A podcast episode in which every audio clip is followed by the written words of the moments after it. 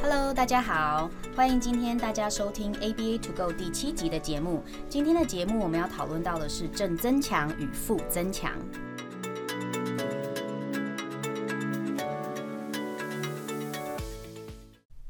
Hello，大家好，我是 Joyce。Hello，我是 Faye。今天呢，我们要讲强化的行为有两种方式：正增强与负增强的概念。正就是正面的正，负就是负面的负。那 Faye 啊，正跟负是说好跟不好的意思吗？这个很多人都会误以为就是正跟负增强的方式，一个是呃为了增加好的行为，然后为一另外一个是为了减少不好的行为。其实这个概念是呃很多家长常常是会被误解的，甚至老师都会，对，甚至老师也会。那其实正跟负呢，它是跟这个行为本身是好与不好是没有关系的。嗯。对，那正的部分的话呢，其实呢是代表了我们在孩子呃发生一件一个行为的时候呢，之后我们加予给他的一个东西。哦，OK，那如果我们加予给他的这个东西呢是他喜欢的东西的话，那他在下次呢，呃，在未来的这个同样这个行为发生的几率呢就会变高。所以我们就增强了这个行为。但是我们增强这个行为的方式呢，就是运用呃给予他一个喜欢的东西。所以就是做完功课就可以吃蛋糕。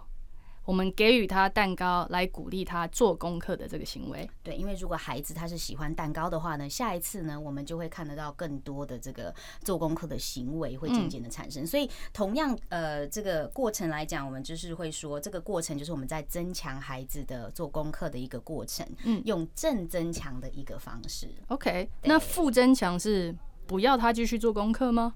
对，那负增强当然就是不要他，不是不要他继续做功课喽。那负增强的话呢，我们也可以用同样的例子来说，比如说我们要小明呃，就是认真的做功课的话，那我们可以说，OK，今天你只要完成三题，嗯，接下来的题目你就可以不用做了。负的意思是从，如果正的意思是在他环境里面加他喜欢的东西，负的概念就是说从他的环境拿走他不喜欢的东西。对，然后在未来呢，同样的这个我们要增强的行为还是会继续增加。所以呢，在小明做功课，因为要拿走他不喜欢的功课，我们才会跟他说：你先做完这三题。拿走你不喜欢的一些功课，我们给你一些奖励，接着我们再继续做，继续做，是这样的意思吗？是。那所以你刚才提的这个例子呢，就是说，呃，正增强跟负增强你都同时使用喽，嗯、对不对？对。因为你说，OK，三题之后呢，我就给你一个小奖励，嗯、然后但是同时间呢，你也可以不需要再继续做接下来的问题了。嗯。那下次呢，可能就哎，因为小明每次现在三题的问题都已经不会有哭闹的行为啊，把老师推开的行为啊，或是一些呃。呃，我们所谓的很 challenge，就是很有挑战的一些行为出现的时候，他都能够我们嗯增强了他这个呃学习的这个动力，愿意坐下来，愿意做这三题的时候，哎，之后我们会渐渐的，就是提高我们的要求，可能接下来就是四题的问题、五题的问题、六题的问题。但是在这样子增强的过程当中，我们都要非常确定的，就是说小朋友呢，他的。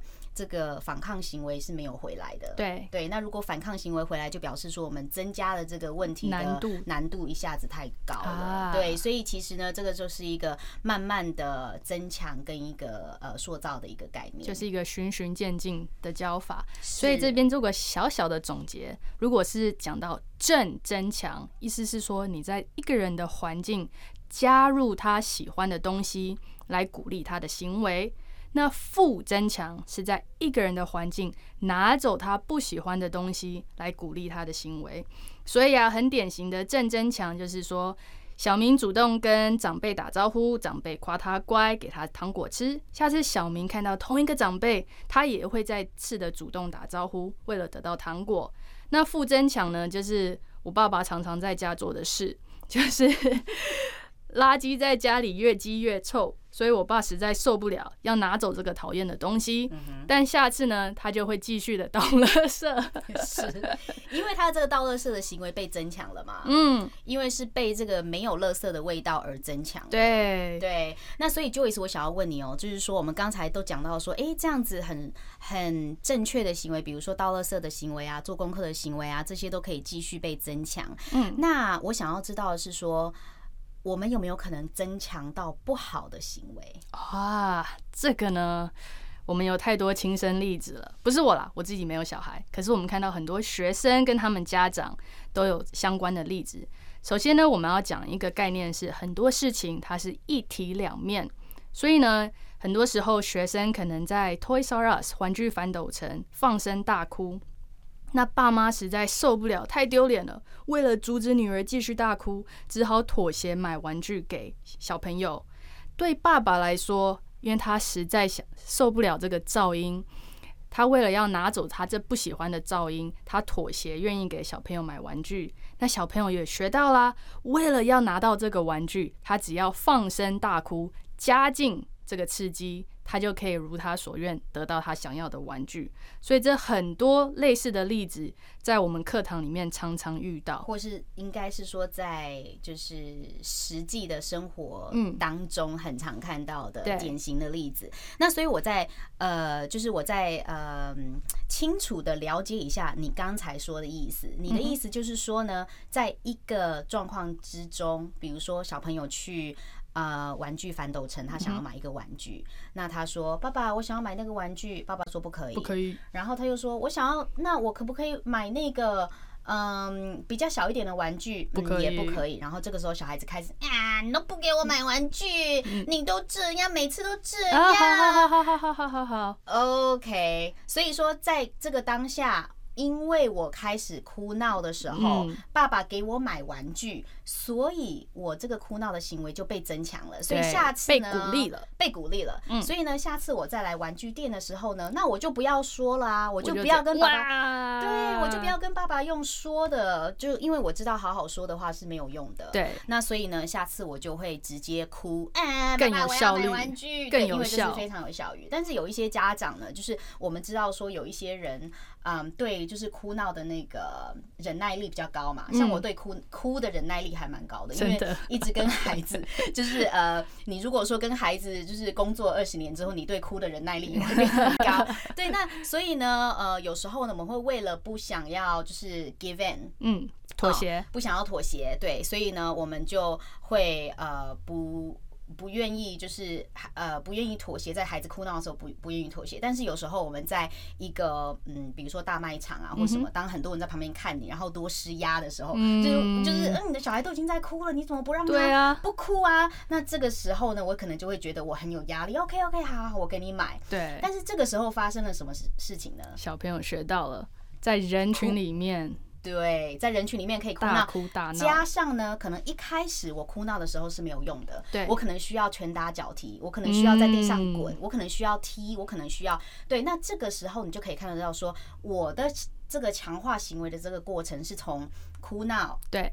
到可能一点点，一开始是一点点的 complaining 第一集抱怨，对，第二集哭闹，第三集踢，哎，这个时候呢，我才可以得到妈妈愿意说，OK，好，那给我买这个东西的时候，我这个时候学到了，原来我要直接第三集、第四集，下次我来玩具店的时候，我就直接在地上滚了，这样是最有效果的。对。对，那我们自己本身的例子，费，你遇到什么样？除了这个哭闹以外，你会怎么用负增强的概念在我们的上课里面呢？如果是孩拿走孩子不喜欢的东西来鼓励他某些行为的话，对，那其实呢，我们在上课的时候呢，我们都会最简单的，为了提高学的学习的效果呢，一开始我们都不会给小朋友做嗯很高的要求。嗯哼，比如说我知道现在这个小女孩，嗯，她可能呃只有能力。做这个简单的一对一的这个一一位数的这个加法，对，那我可能就不会说，因为现在同样班级的别的小朋友他在做二位数的可能进位，嗯，那我就要求他到这个程度。我觉得第一个是要知道说孩子他自己本身的能力在哪里，然后把这个呃他适合他的这个能力跟学习的这个 level。嗯，给他，然后我们也不要就是一开始要求他做完整张的习题，对，我们可以一开始要求就是他做好三题，就像我们刚才说的这个例子。那所以在我们做这样子的事情的当中呢，我们其实是在做负增强，嗯，因为我们把这些他太困难的或是说多余的这些习题已经先去除掉了，对，因为这些都是孩子，嗯。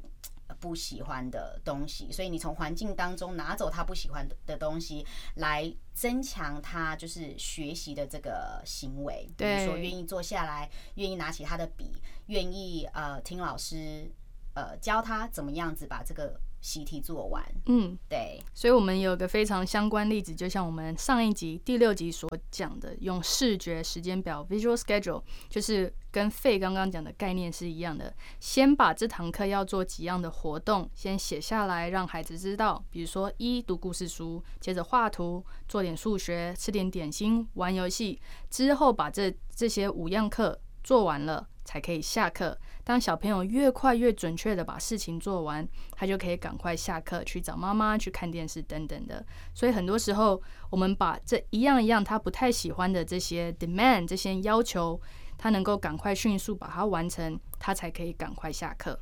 对，那其实这个这个用法真的是超级有用的，因为很多时候我们为了要满足这个两个小时的上课时间，那呃老师呢可能就是会不定不一直给就是孩子这些要求。那当你有一个 visual schedule，就是有一个视觉时间表的时候呢，就是我们呃孩子不仅仅是可以看到说他需要做几样事情，而且我们可以很嗯 strategic 的很有计划性的呃。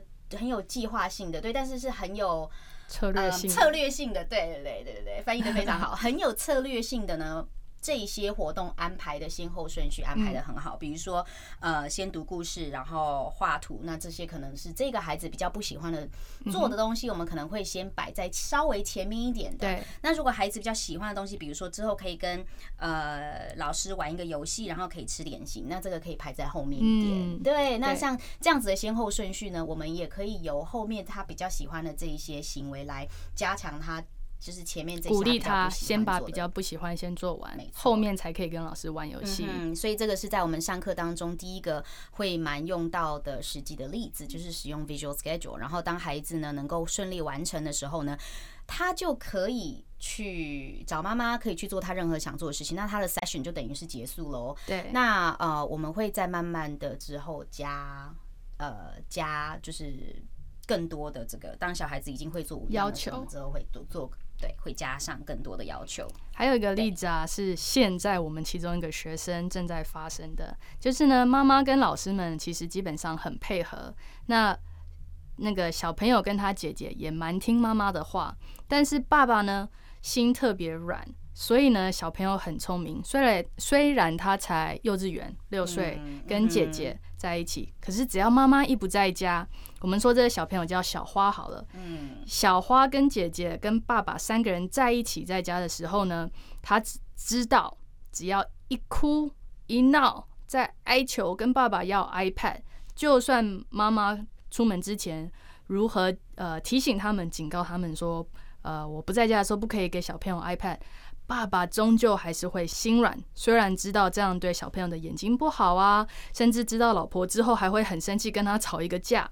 可是，在小朋友哭闹的当下，这个爸爸为了要把他的所谓的噪音拿走，或者是小朋友的哭啊、闹啊、喊啊拿走，就像我们刚刚说，我爸爸要把垃圾丢掉。的那个概念啊，所以你的意思是说，这个时候爸爸他赶快给小朋友 iPad，就是为了不想要听到他们在继续闹的声音，所以爸爸的这个给 iPad 的行为已经被负增强了啊，没错。对，没错。Okay, 那这个时候对孩子来说呢，孩子他的这个哭闹的行为是不是被正增强了呢？对啊，因为他一哭闹就有 iPad 了，没错，啊、没错。所以，一体两面嘛。是的，爸爸是负增强，小朋友是正增强。嗯，那这个增强的行为就是，我一给你 iPad，你就可以拿走你的噪音。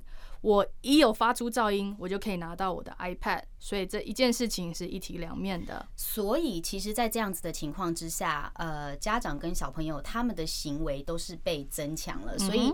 一直以来，我们会看到这样子类似的状况会重复的一直发生。对，因为爸爸也会变得比较 motivated，赶快给 iPad。嗯，然后小朋友呢也会变得比较 motivated，赶快哭闹，所以他们可以得到 iPad。他们互相学习，互相对，互相的互相被鼓励。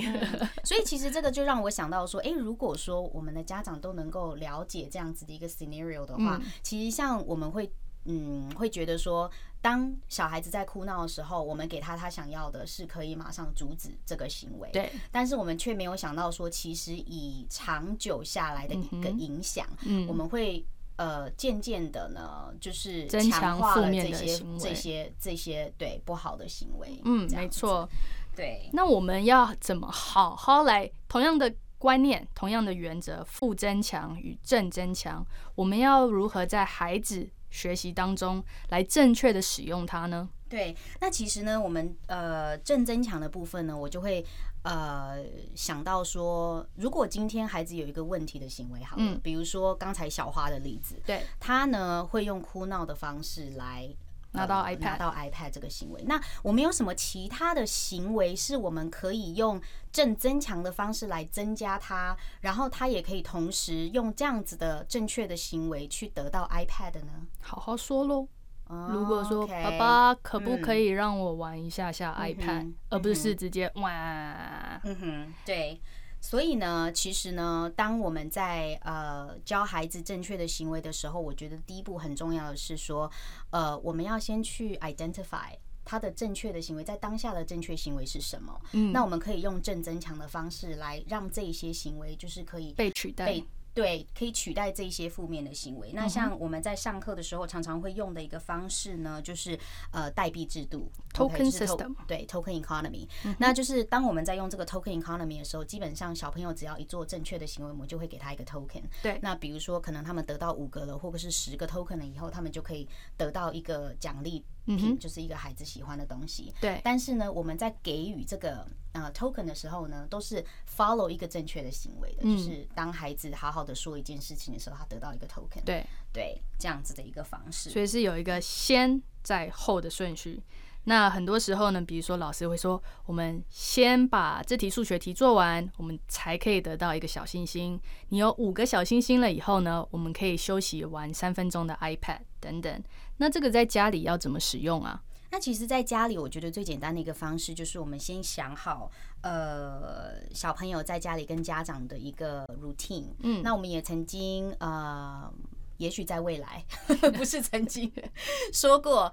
呃，如果说我们家里一个有一个 structure 的 routine 的话，其实小朋友对小朋友来说呢，他会很好的 follow。嗯，那只要是有一个一个简单的这个 routine 的话呢，小朋友就会嗯更容易的嗯就是去听家长的话，因为他已经知道说哦，等一下接下来做些什么事情，然后什么时候才可以到公园玩，然后什么时候才可以吃到我喜欢吃的东西。所以我觉得最简单的部分就是说，当我们在呃。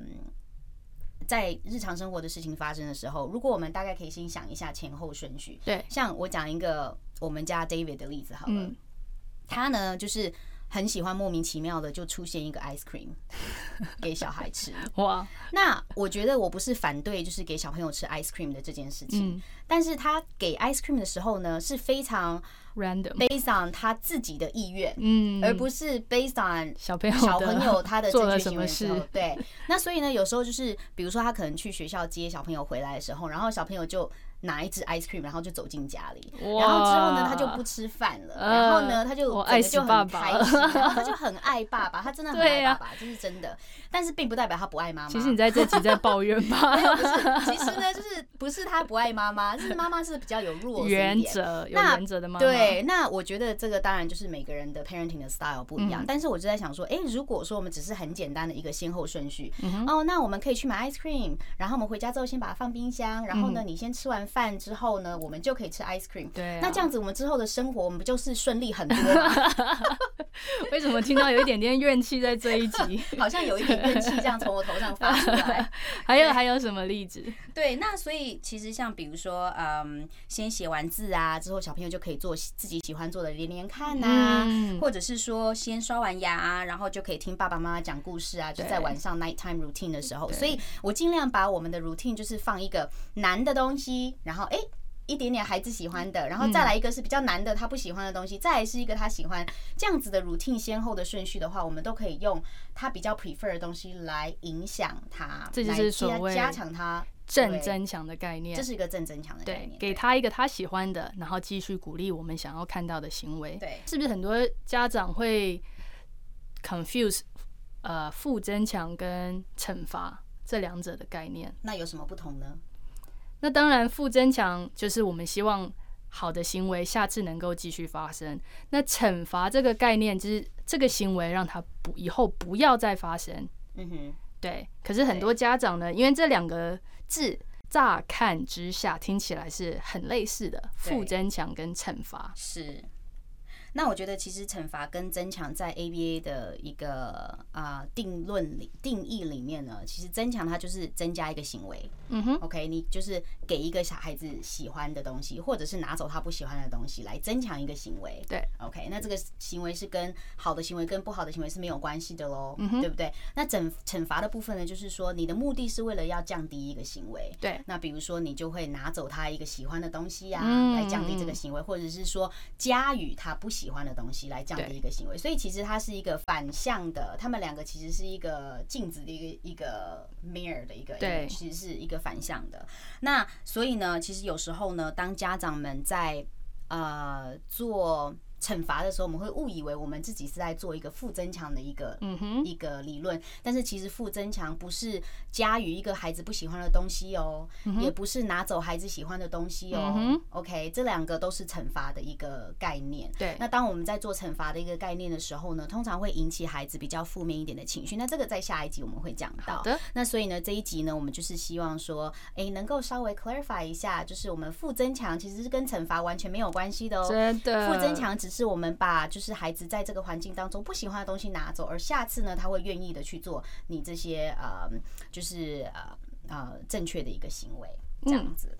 所以呢，我们可以为这集开始做一个小小的总结，就是呢，很多时候大人在处理学生的问题行为当中，我们常常为了当下想要拿走。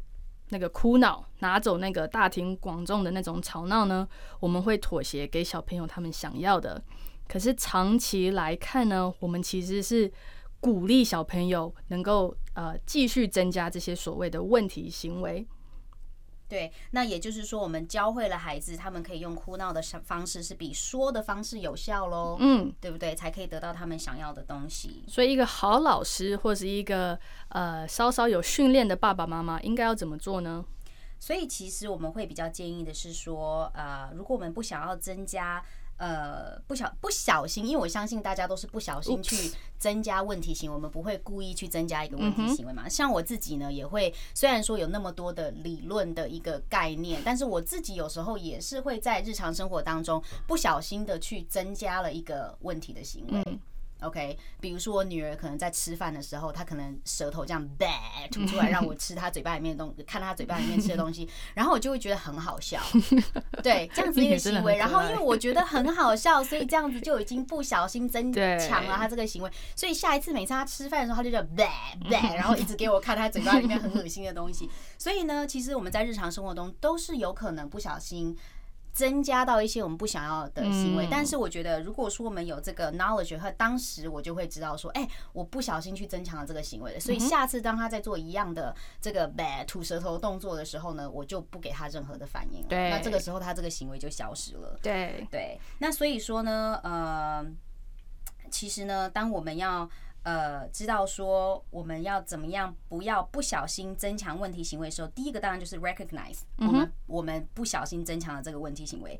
那第二个部分呢，就是说我们要怎么样子。当孩子好好说说的时候，有可能的时候就可以满足他们的要求，因为我们希望他能够学习到说，只要我好好的说，我是可以得到我需要的东西的。对。那因为我觉得孩子很多时候，当他们好好的说的时候，他们没有被增强这个行为，所以一渐渐的他就把这样子好好说的行为就 drop 掉了。就很多时候，老师、大人或者是家长都会 take it for granted，就是把好好说本来就是理所当然的。可是当孩子好好说。你还不怎么理他，或者是说，呃，看你的心情，偶尔才理他的时候，那他只只好用更有效率的大哭大闹，对，这个来得到他的要求。没错，那这个时候就是我们更有可能不小心增强到问题行为的时候。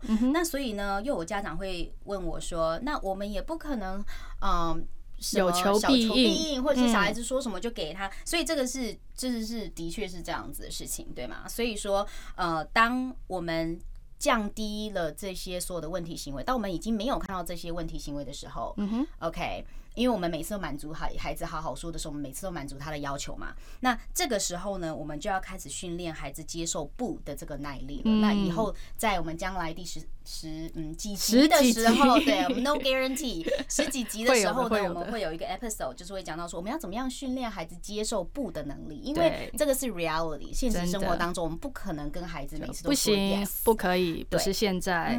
那怎么样能够让孩子能够好好的去接接受不？这个字？